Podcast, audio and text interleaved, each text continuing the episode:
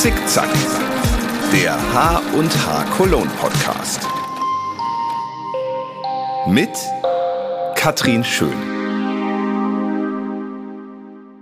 Sie haben sich schon seit Jahren der Mode verschrieben. Schnittmuster und Nähanleitungen sind einfach Ihr Ding. Seit Ende 2022 steht Olaf Holzhäuser an der Spitze von Burda Create, kennt aber seit 2001 das Münchner Verlagshaus in- und auswendig. Fast genauso lange, seit 2002, hat sich Anastasios Vulgaris als Redakteur und Designer im Moderessort einen Namen gemacht. Inzwischen ist er als Creative Director für die gesamte Schnittmusterkollektion bei Burda zuständig.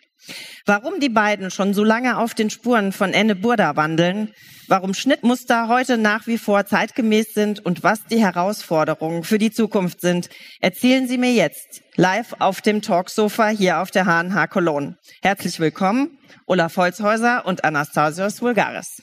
Vielen Dank. Vielen Dank. Schön, dass wir hier sein dürfen. Ich fange immer an, sonst ist das Repertoire ein bisschen größer, aber hier neben mir liegen wieder so ein paar Handarbeitsutensilien. Schere, Wolle, Garn, ähm, ja, alles Mögliche. Irgendwas, was euch spontan am meisten anspricht? Ähm, das Negan natürlich für mich. Für dich das Negan? Das für dich auch. Absolut, klar. Ja. Das Schnittmuster. Ja, wenn ihr beide zurückdenkt, äh, als ihr so in den Beruf gestartet seid, hättet ihr gedacht, dass ihr bei Burda landet und dann auch so lange? Ähm, nein, hätte ich nicht. Also jedenfalls nicht, als ich, als ich mein Studium gewählt habe. Ähm, wobei ich dann quasi direkt nach dem Studium tatsächlich bei Burda gelandet bin. Also insofern hatte ich dann gar nicht so viel Zeit, mir was ganz anderes zu überlegen. Ähm, dass ich dann tatsächlich bei den, bei den Schnittmustern oder Hand, Handarbeitsbereich lande, das war jetzt nicht zwingend abzusehen. Ähm, ich habe es aber auch nie bereut. Wie war es bei dir? Ähm, ich bin schon als ähm, kleiner Junge irgendwie in das Metier eingeführt worden, als es ähm, ein Weihnachtsgeschenk meines Vaters gab, nämlich eine Nähmaschine für meine Mutter. Sie war technisch total überfordert und ich habe das äh, dieses Konstrukt irgendwie als spannend empfunden. Habe dann das erste Mal quasi mit Stoffen und einer Maschine zu tun gehabt im Alter von sieben oder acht. Dann lag das ganze Thema ein bisschen brach und in der Schule, in der Oberstufe im Literaturkurs habe ich dann Theater gespielt und bin dann über die Kostüm AG wieder an Stoffe, an Design, an, an Schnitttechnik im wahrsten Sinne des Wortes gekommen und habe dann ein Designstudium gemacht. Ich habe erstmal freie Kunst studiert und dachte ich mir, hm, vielleicht soll ich mal was machen, was auch später vielleicht auch ein bisschen Geld äh, ins Haus bringt. Und habe dann quasi klassisch ähm, Modedesign studiert, habe dann zwei Jahre in der Industrie gearbeitet und habe dann gemerkt, hm, so kreativ, wie ich mir das alles vorgestellt habe, ist es eigentlich nicht. nicht ja. War es dann nicht. Und dann kam das Angebot von Bund. Ich habe gemerkt, wow, ich kann ja alles machen. Ich kann Schnitttechnik, ich kann kreative, einen kreativen Prozess führen, ich kann Sachen fotografisch umsetzen. Also ich kann von der ersten Idee, von der ersten Skizze bis hin zum fertigen Produkt, ob das jetzt ein Printmagazin ist oder eine andere Ausdrucksform, das ganze Produkt auch mit viel Handarbeit und mit viel ähm, Know-how begleiten. Und das ist der Grund, glaube ich, warum ich auch so lange beim Verlag geblieben bin, weil es einzigartig ist. Ja, das wollte ich, äh, genau, das wäre meine, ist jetzt meine Anschlussfrage sozusagen. Ihr seid beide jetzt äh, schon sehr lange dem Haus Burda treu. Was, was macht Burda aus von euch? Also ist es bei dir die Abwe das Abwechslungsreiche, dass du dich da einfach äh, von bis verwirklichen Es ist das kannst? Abwechslungsreiche und ich musste mich nie entscheiden, will ich nur Redakteur sein, möchte ich Print, möchte, möchte ich Magazine machen, Blätter machen oder möchte ich Designer sein. Es war bei mir beides schon so äh, eingetrichtert, eingenordet und äh, ja, die Möglichkeit äh, bestand und dass es natürlich ein ständiger laufender Prozess war und was eben das Schöne ist, nicht wie in der Industrie, ich habe jetzt vielleicht 30 Schnitte, die super laufen, ich ändere immer Kleinigkeiten, sondern ich muss mir bei jedem Thema, bei neuem, jedem Editorial von der Pike auf überlegen mit dem Design-Team, mit dem Modeteam, was wollen wir ausdrücken, wie sind die Schnitte, wie sind die Visuellen. Es ist immer ein neuer Entwicklungsprozess, der halt auch nie langweilig wird. Ja, jetzt bist du der Mann fürs Kreative und du bist eher der Mann für das Kaufmännische, das Vertriebliche, ne? Bist aber auch sehr lange bei Burda. Was hat dich da so lange gehalten? Das sind, sind ganz ähnliche Sachen, wenn auch in, in anderen Bereichen. Also durchaus die, die Vielseitigkeit, ähm, der Abwechslungsreichtum. Ich habe angefangen 2001 als, als Trainee bei Burda, ähm, wo man dann per Definition schon verschiedene Bereiche durchläuft. Ähm, ich war damals sehr, sehr stark im, im Vertrieb, also im Zeitschriftenvertrieb, habe mich dann um ähm, ein, ein Spektrum gekümmert von Freizeitrü bis zu Playboy. Also das zeigt dann auch schon das, das, äh, den, den Abwechslungsreichtum in dieser, in dieser Branche. Bin dann, ähm, glaube, zwei oder drei Jahre später in den, in den Verlag äh, gewechselt, damals dann auch zur Freundin. ähm, bevor ich das erste Mal Burda den Rücken gekehrt habe. Ähm, habe etwas in der Beratung gearbeitet, bin aber zurückgekommen, dann war ich für die L zuständig ähm, und habe das erste Mal so ein bisschen ins, ins internationale, ins Lizenzgeschäft geschnuppert, hatte da auch die ersten Berührpunkte dann zur, zur Burda Style, die auch ein sehr stark internationaler Titel ist mit sehr vielen Lizenzen. Ähm, bin ein paar Jahre später dann ganz in den internationalen Bereich gewechselt, äh, mit, einer, mit einer Verantwortung für, für Westeuropa, sehr viel in Frankreich auch gewesen. Ähm, um dann zum zweiten Mal Buddha den Rücken zu kehren, ähm, ähm, um ähm, bei Red Bull mich zwei Jahre zu verdingen, ähm, da im, im Medienhaus, um dann ein, ein weiteres Mal zurückzukehren. Ähm, zeigt auch so ein bisschen, dass äh, Burda für mich immer eine, eine sehr, sehr nette und positive Anlaufstation war, das nie im Bösen auseinandergegangen ist. Ähm, und ähm, ja, es einfach ein wirklich guter Arbeitgeber ist, der der sehr viel Abwechslung und sehr viele Entwicklungsmöglichkeiten auch bietet. Eine links, eine rechts. Ja, vielleicht könnt ihr mal beschreiben, wie, wie sieht so ein typischer Tag bei euch aus? Gibt's den oder eher nicht so, so ein, ähm, wenn ihr jetzt nächste Woche nach der Messe zurückkommt? Also wie, jetzt, wie muss man sich das vorstellen? Ja, wenn ich jetzt nach der Messe zurückkomme, wird es erstmal die Themenkonferenzen geben, weil dann ist für uns so dieser Zyklus geschlossen. Wir haben die, wir haben die Modenschauen gesehen, wir haben die Stoffmessen gesehen, wir haben die, die Inspiration von der Kreativer gesehen. Und dann werde ich quasi mit dem Design und dem Modeteam mal festlegen, was sind denn jetzt die Neuigkeiten, was sind die Themen, die wir ins Heft bringen müssen und ähm, wie sieht das Ganze aus? Es ist dann quasi eine übergreifende Konferenz, die dann die, die Themen für den Printbereich festlegt. Genauso arbeite ich dann mit dem Designteam auch die Kollektionsthemen heraus, die wichtig werden, die Schnitte, die vielleicht, äh, wir sind jetzt dabei, den Frühjahr Sommer 24 vorzubereiten, was da quasi schon ähm, ansteht, was sind die neuen Silhouetten, Stoffe, Farbigkeiten? Und wie können wir das alles zusammenschmeißen, einmal zu einem redaktionellen Produkt auf die Aufgaben, auf die Auflage verteilt, also auf die verschiedenen Magazine Border Style klassisch fokussiert auf die DOB. Was machen wir im Kinderbereich? Was machen wir im Kreativbereich? Natürlich dann in Zusammenarbeit mit meiner Kollegin, die Frau Jennings, die dann eher die Kinderhefte und die, die kreativen Hefte betreut und ich fokussiere mich eher auf die Damenkollektion und auf die Hackerschnitte, die wir dann machen. Und ja, das ist eigentlich ein ständiger Wechsel zwischen kreativer Arbeit, zwischen Briefing des Designteams, aber auch dann in der Position der Chefredaktion natürlich zu, zu schauen, laufen für den Printbereich alle Prozesse, stehen alle Themen, ähm, sind, äh, sind alle mit im Boot, ist der Informationsfluss gut, stimmen alle Termine, mhm. ähm, damit es dann quasi zum Engpunkt alles zusammengeführt wird und damit den Kollegen in Offenburg die Schnitte erstellt werden. Wir machen die Printausgabe und führen das dann alles zum Ersterscheinungstag für die Druckerei quasi zusammen. Und das ist immer so ein ständiger Wechsel, mhm. der sehr viel Spaß macht. Mhm. Und bei dir? Also auch bei mir wahrscheinlich keine, also so richtig viele ganz typische Wochen oder Standardwochen gibt's dann nicht, aber nächste Woche wird dann auch ähm, im, im Zeichen der Messenachbereitung stehen, weil ähm, das, die, die zwei beziehungsweise drei Messetage sind ja immer so eine so eine Art Speed-Dating, wo man, wo man unglaublich viele ähm, entweder neue Kontakte oder sehr häufig dann auch alte Kontakte wieder auffrischt und Gespräche führt und Ideen entwickelt und ähm, Kooperationen anstößt. Und da muss man dann abends immer ein bisschen aufpassen, dass man nicht die Hälfte davon wieder vergessen hat und ähm, sich das ein bisschen strukturieren. Und da wird es mit Sicherheit drum gehen, nächste Woche das nachzubereiten, so dann auch wirklich das, was ähm, an, an Potenzial in diesen ganzen Gesprächen schlummert, dann auch ähm, irgendwie zu, zur Frucht oder zur Blüte gebracht wird. Ein Projekt, ein Projekt. Ja, was habt ihr denn zur Messe mitgebracht? Auf was können sich denn die Fachbesucher hier freuen, wenn sie zu euch auf den Stand kommen? Also wir haben zum einen ähm, bei uns im, im Retail, im Einzelhandelsbereich ähm, natürlich unsere zahlreichen Klassiker mitgebracht, die, äh, die Schnittmuster, ähm, die ja zweimal im Jahr dann mit einer neuen Kollektion, die der Tasso ja auch verantwortet und, und äh, jeweils designt, ähm, dann in den Katalog gebracht wird. Die haben wir natürlich alle dabei, ähm, präsentieren die auch entsprechend. Ähm, dazu dann aber auch unsere unsere Nähhilfen, also alles das, was äh, der der geneigten Näherin und Crafterin dabei hilft, ihre Projekte zu realisieren.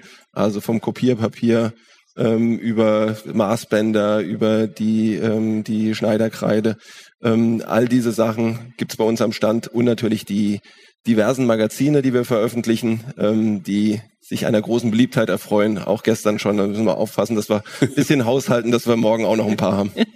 Gut zu hören eigentlich. ja. Ähm, ja, vielleicht gutes Stichwort äh, Schnittmuster. Also ich sag mal, wir als Messe haben ja schon die Erfahrung gemacht, dass man eben nicht alles ins Digitale übertragen kann und, sage ich mal, äh, gerne auch noch die Sachen äh, äh, ja hier vor Ort die Messe hat und die Leute sich begegnen. Genauso haben wir ja sehr haptische Produkte ne? und äh, ja. Ähm, äh, wie erklärt ihr so im jetzigen Zeitpunkt, äh, äh, Zeitalter, dass so ein Schnittmuster immer noch ganz viel Sinn macht? Ähm, ich glaube, dass es weiterhin Zukunfts äh, in der Zukunft auch Sinn machen wird. Also es gibt ja Studien, dass mit fortschreitender Digitalisierung wir einfach auch das Bedürfnis nach Haptik haben. Wie auch immer das aussieht, wir brauchen wieder was aus dieser, bisschen aus dieser parallelen Welt herauszukommen und uns mit einer Geschichte zu befassen. Und ich glaube, Nähen als Hobby, genauso wie andere Handarbeitstechniken, ist da ein, ist da ein super Kanal, um sich da einfach auch wieder auf sich zu konzentrieren, auf ein Projekt, in dieses Multitasking, was uns in, in jeder digitalen Weise umgibt, einfach auch mal ruhen zu lassen und sich mit einem selbstgeschaffenen kreativen Projekt auch auszudrücken. Denn ich denke mal, nach dieser ganzen Corona-Zeit es wächst auch wieder so ein Hedonismus, dass wir auch wieder Lust haben auf Materialien, dass wir Lust haben auf sich schmücken, sich wieder zu zeigen, auf der Messe zu sein. Ich habe gemerkt, dass hier auf der Messe die Stimmung ähm, sehr toll war, weil wir uns einfach schon alle lange nicht mehr gesehen haben. Wir hatten so richtig Lust, miteinander ja. zu sprechen, zu kommunizieren. Und es war so ein Aha-Erlebnis, was sehr lange irgendwie so gedämpft war. Und ich glaube, dass Handarbeit ähm, da eben oder auch das Schnittmuster und Nähen als Hobby dann sehr guter Katalysator ist für solche Sachen. Ja, und dass man auch gerne weiterhin Hefte in der Hand hat hat und natürlich, ne, natürlich sich äh, also da auch was was haptisches, wo man schön durchblättern kann und so. Ne? Ja, und das wird genau, das wird natürlich auch ja, es wird auch so ein Liebhaberprojekt bleiben und eben, es wird auch immer ein, ein, ein, äh, gedrucktes Produkt dabei rumkommen, weil wir brauchen halt nur bei den Schnitt. Natürlich gibt es auch digitale Lösungen, da ist, glaube ich, die Herausforderung zu überlegen, wie kriegt man das transportiert, wie kriegt man das optisch transportiert und wie kriegt man vor allem die neuen Generationen dahin, die sich gar nicht mehr so mit, mit Schnittmustern, mit Papierschnittmustern oder mit, mit Magazinen an sich so befassen. Das wird, glaube ich, die große Herausforderung für uns. Ja, aber habt ihr da schon eine Idee? Wie wollt ihr das äh, transportieren? Also ich sag mal, ich, ich finde ja, das kann, kann sich ja gut ergänzen. Ne? Also viele haben zum Beispiel ja auch keine Handarbeit mehr in der Schule oder sowas, gucken sich aber dann ein YouTube-Video an und haben da dann die Techniken, um sich wieder hinzusetzen und das dann zu machen. Also habt ihr sowas? Äh, also ich glaube, da, da, da gibt's äh, die, die ganz unterschiedlichsten ähm, Zugangskanäle zum, zum Handarbeiten, zum Nähen oder zur, zur Kreativität im Allgemeinen ähm, also ich erlebe es jetzt ganz persönlich. Ich habe eine oder wir haben eine zwölfjährige Tochter ähm, die sich gerade dem Thema Kreativität annimmt. Ähm, qua meines Berufes ähm, sehe ich mich da natürlich durchaus äh, in der Verpflichtung, sie da ranzuführen. Ähm, das fällt mir aber gar nicht so wahnsinnig schwer, beziehungsweise sie ist da ein sehr dankbares Opfer und hat jetzt gleich noch ein paar, paar Freundinnen mitmotiviert, in den, in den Nähkurs zu gehen und ähm, lebt sich da in, ähm, in ähm, sagen wir, sehr, sehr, sehr kreativen Weisen aus vom Basteln jetzt über das, über das Nähen, über das Handarbeiten im Allgemeinen und finde da einfach einen sehr spielerischen Zugang ähm, und lässt sich dann aber auch, also sie zeigt mir dann die, die Influencer, die sie da in dem Bereich toll findet, ähm, wo ich dann denke, naja, das ist ein ganz anderer Zugang, als wir es in der Vergangenheit hatten, mhm. ähm, aber ein, ein mindestens ebenso starker und ich sehe da eher sogar wieder einen, einen, stärkeren Trend hingehen und eine stärkere Entwicklung, die vielleicht, das, das sind alles keine, keine Leute, die dann mit dem klassischen physischen Schnittmuster anfangen, aber es ist der erste Zugang dazu und da kommt die Begeisterung darüber und dann, ähm, und da bieten wir dann auch äh, die sozusagen Einstiegsdrogen über so Beginner-Level-Geschichten, über Videos, die wir machen, ähm, über Social-Media-Kanäle, die wir selber bedienen, über sehr, sehr einfache Einstiegsprojekte, um ähm, die, die Leute dann langsam ranzuführen auch an, an etwas, äh, etwas aufwendige und etwas schwierige Schnittmuster. Aber die, die Lust kommt ja dann mit dem, mit jedem Projekt. erfolgreichen Projekt, ja, ja. Ähm, sich auch an ein bisschen was Schwieriges ranzuwagen. Ja. Und da mache ich mir ehrlich gesagt gar nicht so Gedanken, solange wir immer wieder Anlässe äh, bieten, zu, die, die zur Motivation und zur Umsetzung führen und die Leute einfach kreativ sein lassen. Ja. Laufmaschen und Auftrennen. Ja, jetzt seid ihr, habe ich gesagt, beide schon lange in dem, äh, in dem Job. Gab es auch irgendwas, wo ihr euch mal dran erinnert, was mal so richtig in die ja, mal richtig schief gegangen ist, wo man jetzt heute aber drüber lachen kann. Ist noch nie passiert. Irgendwas, was ihr auch erzählen wollt, aus dem Nähkästchen mal plaudern? Ähm, ja, also im Job ist Gott sei Dank noch nie so richtig was dramatisch passiert. Also klar, natürlich die alltäglichen Sachen, die man nicht funktionieren oder wenn man mal eine Skizze ähm, gemacht hat und dann kommt das erste Musterteil zur Anprobe, man denkt sich, okay, was ist da jetzt schiefgelaufen? Wie habe ich es nicht richtig erklärt? Ist es nicht verstanden? Der Stoff verhält sich anders. Das passiert natürlich im Alltagsgeschäft oder auch bei Produktionsreisen sind schon die wildesten Sachen passiert, wenn wir Shootings haben, weil da klar, es regnet in Strömen, die Models kommen nicht rechtzeitig, es ist ein Generalstreik und gar nichts passiert. Wie geht man mit den Situationen um? Das ist, da muss man eine nötige Flexibilität haben. Aber eine Anekdote habe ich noch. Da war ich, habe ich mich leider total selbst überschätzt. Das war, als ich äh, im Designstudium war, musste ich ein Werkstück für meine für meine Semesterarbeit. Ich glaube, ich war im vierten oder fünften Semester. Dann fertig machen. Das Projekt war einen Mantel zu konstruieren und zu nähen. Und ich habe mir natürlich dann die Königsdisziplin ausgesucht, habe einen Herrenmantel gemacht mit äh, einer wahnsinnigen äh, Schulterverarbeitung und Rewe-Verarbeitung und das auch noch aus einem Samtstoff, wo jeder schon gesagt hat, das wirst du nicht schaffen, du wirst es nicht fertigen können, du wirst es nicht ordentlich bügeln können. Ich so, nee, das mache ich alles. Es ist natürlich kläglich in die Hose gegangen. Das heißt, äh, am, zum Abgabetermin war dann quasi das Futterteil und der offene Mantel hing auf dem Bügel und ich war damals ähm, ja fast den Tränen nah, weil ich dachte, hm, das ist jetzt leider komplett schief gelaufen.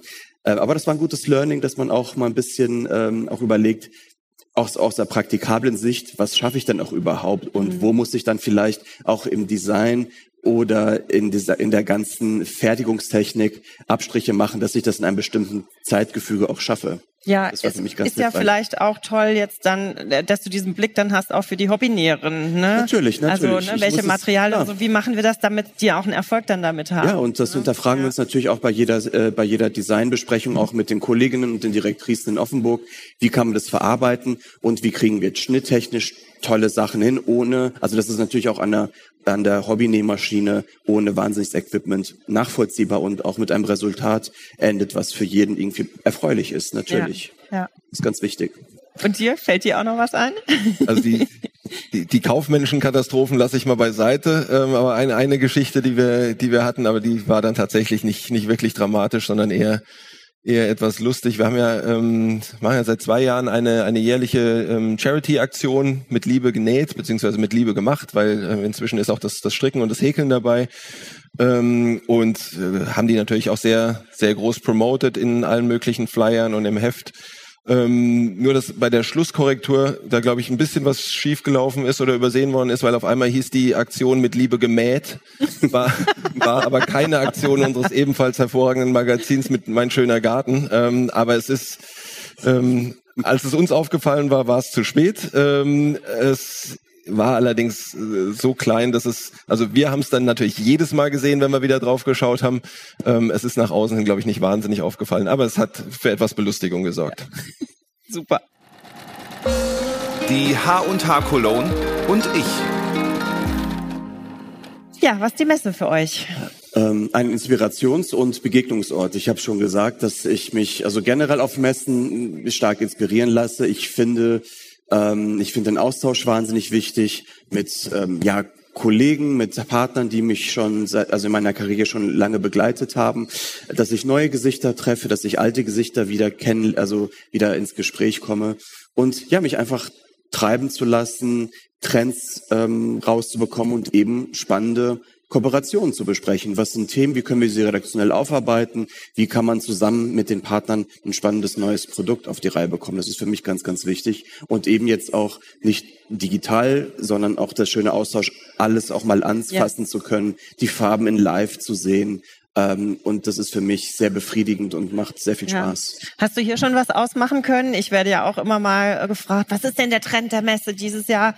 Ich finde es immer ähm, äh, schwierig, weil ja auch die, ähm, die Materialien so unterschiedlich sind und so. Aber dieses Jahr habe ich das Gefühl, es ist sehr farbig, oder? Es genau, das ist auch sehr, das, was oder? ich äh, gerade schon angesprochen habe. Dieser Hedonismus ist da. Wir wollen, express, äh, wir wollen expressiv sein. Es gibt krasse Farben, es gibt tolle, hochwertige Materialien. Ich glaube, man wird sich in der Zukunft auch nicht mehr so mit, mit so Mischmaterialien zufrieden geben, die so, na ja, okay auf der Haut sind. Wir wollen das Textil wieder spüren, eine schöne Haptik haben, uns wohlfühlen damit, auch wenn es dann vielleicht ein bisschen mehr Geld kostet, auch im Zuge der Nachhaltigkeit natürlich zu sagen, gut, mache ich dann einen Teil, was ich vielleicht länger anhaben werde und deswegen auch per se nachhaltig ist, oder ich gehe weg vom Wegwerfprodukt. Aber auch das sich selbst präsentieren, sich selbst dekorieren ähm, und mit expressiven Farbigkeiten und neuen Farbkombinationen, die vielleicht vor einiger Zeit noch ein bisschen verschrien gewesen wären, jetzt neue Impulse gibt und richtig Lust hat, das zu zelebrieren. Total, das merke ich. Ja. Olaf, die Messe ist für dich was? Also wenn, wenn Tasso sagt, dass er sich hier treiben lässt, ähm, ich, ich, ich, ich, weiß, ich, ich, ich weiß, dass das bei ihm auch, ähm, auch kein ganz gemütliches Treiben hier auf der, auf der Messe ist, aber für mich ist das eher so ein bisschen die, die Brandung in der Sturmflut, wo man da von äh, Minute zu Minute irgendwo hingewirbelt wird, aber genau diese Gespräche führt und mit, mit ähm, äh, alten Partnern, mit, mit äh, neuen Leuten, die man kennenlernt. Ähm, und das, das macht das auch total aus. Also es ist ein, ein ich habe es ja vorhin schon mal gesagt, so, so, so ein Speed-Dating, ähm, wo man unglaublich viel, viel mitnimmt und ähm, dann, glaube ich, wieder Projekte, Kooperationsansätze, Ideen kriegt für die nächsten bestimmt mal halben, äh, für, fürs halbe Jahr ähm, wird da Arbeit drin stecken, wo man dann ähm, Sachen angehen kann, die äh, hoffentlich sinnvoll und, und dann, dann zielführend sind. Ähm, also da freue ich mich drauf und das erfüllt genau diesen Zweck wieder und es, es wurde Zeit, dass es mal wieder so ist. Ja. Ich glaube, die ganze, ganze Branche freut sich drüber, dass es, Total. dass es die Gespräche, ja. die wir gestern geführt haben, ähm, dass eine, eine unglaubliche Zufriedenheit da, dass, dass man sich wieder in diesem Format treffen kann und austauschen kann. Ja. Habt ihr ein besonders schönes Messeerlebnis oder irgendeinen Punkt, wo ihr euch immer besonders drauf freut? Also der Austausch, klar, ne, die, die Community, aber noch irgend irgend so ein Punkt, irgendwas. Ähm, seid ihr gerne in Köln? Also, ich meine, ihr, ihr arbeitet in München, da ist man ja sehr verwöhnt auch, aber die, na, Köln ist ja auch ganz schön. Ja, ich liebe Köln. Ich bin im Ruhrgebiet aufgewachsen, ähm, deswegen war ich auch früher oft in Köln, habe hier auch noch ähm, Freunde, die, die ich dieses Mal leider nicht besuchen kann, weil auch neben dem Treiben lassen auch sehr viel Termingeschäft dabei war oder dabei ist. Aber ähm, ja, und ich mag es auch ehrlich gesagt hier mit dem mit dem Team auf dem Stand zu sein und mal auch so eine ganz andere Facetten äh, mitzubekommen als jetzt ein Redaktionsleben oder ein Alltag im, im Büro, sondern ähm, wie verhalten sich die Charaktere, wie ist das Teamgefüge und da merkt man auf einmal, ähm, dass Menschen auch ganz anders sind und auch irgendwie privater sein können. Das finde ich, das finde ich spannend, dass es dann irgendwie sich auch so ein neues Teamerlebnis und so ein Teamgefüge ergibt, ja. auch intern ist es schön. Ja, das, das trifft total gut. Also ich glaube, das, ähm, das wäre auch mein ähm, mein schönstes Erlebnis hier auf der Messe, dass man das, das Team nochmal in, also wir arbeiten ja quasi täglich zusammen, aber dann nochmal ganz anders kennenlernt und in, in, in anderen Konstellationen und ähm, auch in einem anderen Umfeld auftritt. Und das, das ist wirklich ein schönes Erlebnis. Ja. Mein roter Faden. Ja, wir sind schon fast am Ende unseres schönen Gesprächs. Ich frage zum Schluss immer nach dem roten Faden. Gibt es irgendwas in eurem Leben, was euch trägt, was euch immer begleitet, sei es privat oder beruflich? Mm, mein roter Faden ist vielleicht ein bisschen, ich bin ein sehr visueller Mensch, deswegen mache ich natürlich auch den Job. Und ich finde es schön, dass ähm, man fragt mich auch, ja, was sind deine Inspirationsquellen, wie kriegst du diese Themen zustande? Und ich merke, dass es jetzt immer mehr auch im Alltäglichen liegt, dass irgendwie die Schönheit auch im Alltag da ist. Es ist manchmal, es ist natürlich schwer, das jeden Tag auch so zu erleben, je nachdem, wenn man auch einen vollen Terminkalender hat. Ähm, aber sich einfach mal umzugucken, mit offenen Augen die Strömungen aufzunehmen, irgendwelche, ähm, es kann ein schöner Film sein, es kann irgendwie ein, ein tolles Plakat in der Stadt sein, was besonders farblich ausgereift ist, eine Proportion, eine Architektur, wo ich dann merke, aha, wow, das gibt mir jetzt wieder Ideen, für eine ganz andere Transferleistung, die ich dann vielleicht in mein, in mein Lebensumfeld, in meinen Job wieder mit einbringen kann. Und das ist das Schöne, was ich auch gelernt habe und was mich auch vielleicht in schweren Momenten immer ähm, wieder ermutigt, weiterzumachen, weil ich merke, ja, man kann aus verschiedenen Sachen neue Sachen kreieren und auch aus dem Alltäglichen was Neues schaffen. Das finde ich immer sehr motivierend und sehr schön für mich persönlich. Aber passt ja vielleicht auch ganz gut zu dem, was du jetzt gesagt hast, dass die Leute auch, ähm, sage ich mal, bei den ähm, in Anführungszeichen normalen, äh, ähm, bei der normalen Kleidung und den Stücken, die sie anziehen, jeden Tag, dass sie da auch anders äh, Wert drauf legen, einzigartig sein soll. Ich weiß noch, ähm, ne, früher meine Mama hatte quasi das Abendkleid oder so, was dann ausgeführt wurde, was was Besonderes war. Und das ist jetzt vielleicht sozusagen auch immer ein bisschen, ja, die Leute mehr den äh, jeden Tag auch ähm, sich an was erfreuen wollen und es nicht so auf so ja, ein, ein Highlight und auch für sich vielleicht. macht. Also wir ja. haben ja keine klassischen Kleiderregeln mehr in der Gesellschaft, also sehr reduziert. Aber ich finde, das kann jeder für sich so ein bisschen selbst entscheiden. Ich mache das auch so, dass ich morgens vorm Kleiderschrank stehe ähm, und mir überlege, wie fühle ich mich denn heute nach? Wonach ist mir denn? Was ziehe ich denn heute an? Und das finde ich ist ein, ein schöner, schöner schöne äh, Sache, den Tag zu starten. Also quasi die kleinen Highlights im Alltag. Die kleinen Highlights, im, ja, ja, das ist, glaube ich, ganz wichtig. Und auch dann eben dem, dementsprechend auch achtsam zu sein und im Jetzt zu leben, sich da jetzt genau Gedanken drüber zu machen und nicht, naja, einfach ja. drauf und weg. Ja. Das finde ich gut. Und dein roter Faden, Olaf? Ich glaube, für, für mich ist es, ist es wichtig, immer so eine, ähm, eine sehr gute Mischung aus Konstanz und, und Veränderung zu haben. Also ich äh, ich, ich wäre nicht glücklich in einem Umfeld, wo alles immer gleich ist. Ich bin aber auch nicht glücklich, wenn sich wirklich auf allen Ebenen alles immer verändert. Also ich, ich, ich brauche Bereiche in meinem Leben, wo ich ähm, wo ich genau weiß, was ich habe, wo ich wo ich diese Konstante und Zufriedenheit habe. Also es ist natürlich die Familie, das ist das Zuhause ähm, und äh, auch im beruflichen Umfeld soll sich nicht immer alles äh, täglich verändern. Also da arbeite ich sehr gerne ähm, länger mit, mit, mit Leuten zusammen, ähm, mit, mit, mit einem festen Team, mit Leuten, die ich kenne und, und äh, denen ich vertraue, beziehungsweise wo ein gegenseitiges, sehr gutes Verhältnis besteht. Ähm, und trotzdem mag ich es dann aber, wenn sich in diesem Bereich oder aus dieser Basis heraus ähm, Sachen verändert oder man diese Veränderungen anstoßen kann, und sich einfach Entwicklung, Entwicklung ergeben. Und da ist auch die, die Handarbeitsbranche, glaube ich, äh, passt da sehr gut dazu, weil da gibt's sehr viele Konstanten, sehr viel Tradition, sehr viel, ähm, sehr viel Beständigkeit und gleichzeitig aber auch gerade jetzt finde ich auch sehr viel Veränderung in, in, in vielen Bereichen, die man vielleicht von, von außen betrachtet dieser Branche gar nicht so zutraut. Und trotzdem, trotzdem passiert es und ähm, deswegen ist mir um die, die Zukunft dieser Branche auch gar nicht bange. Ja, ein perfektes Schlusswort. Ganz herzlichen Dank an euch beiden. Herzlichen Dank an Olaf Holzhäuser und Anastasios Vulgaris von Burda Create. Dankeschön.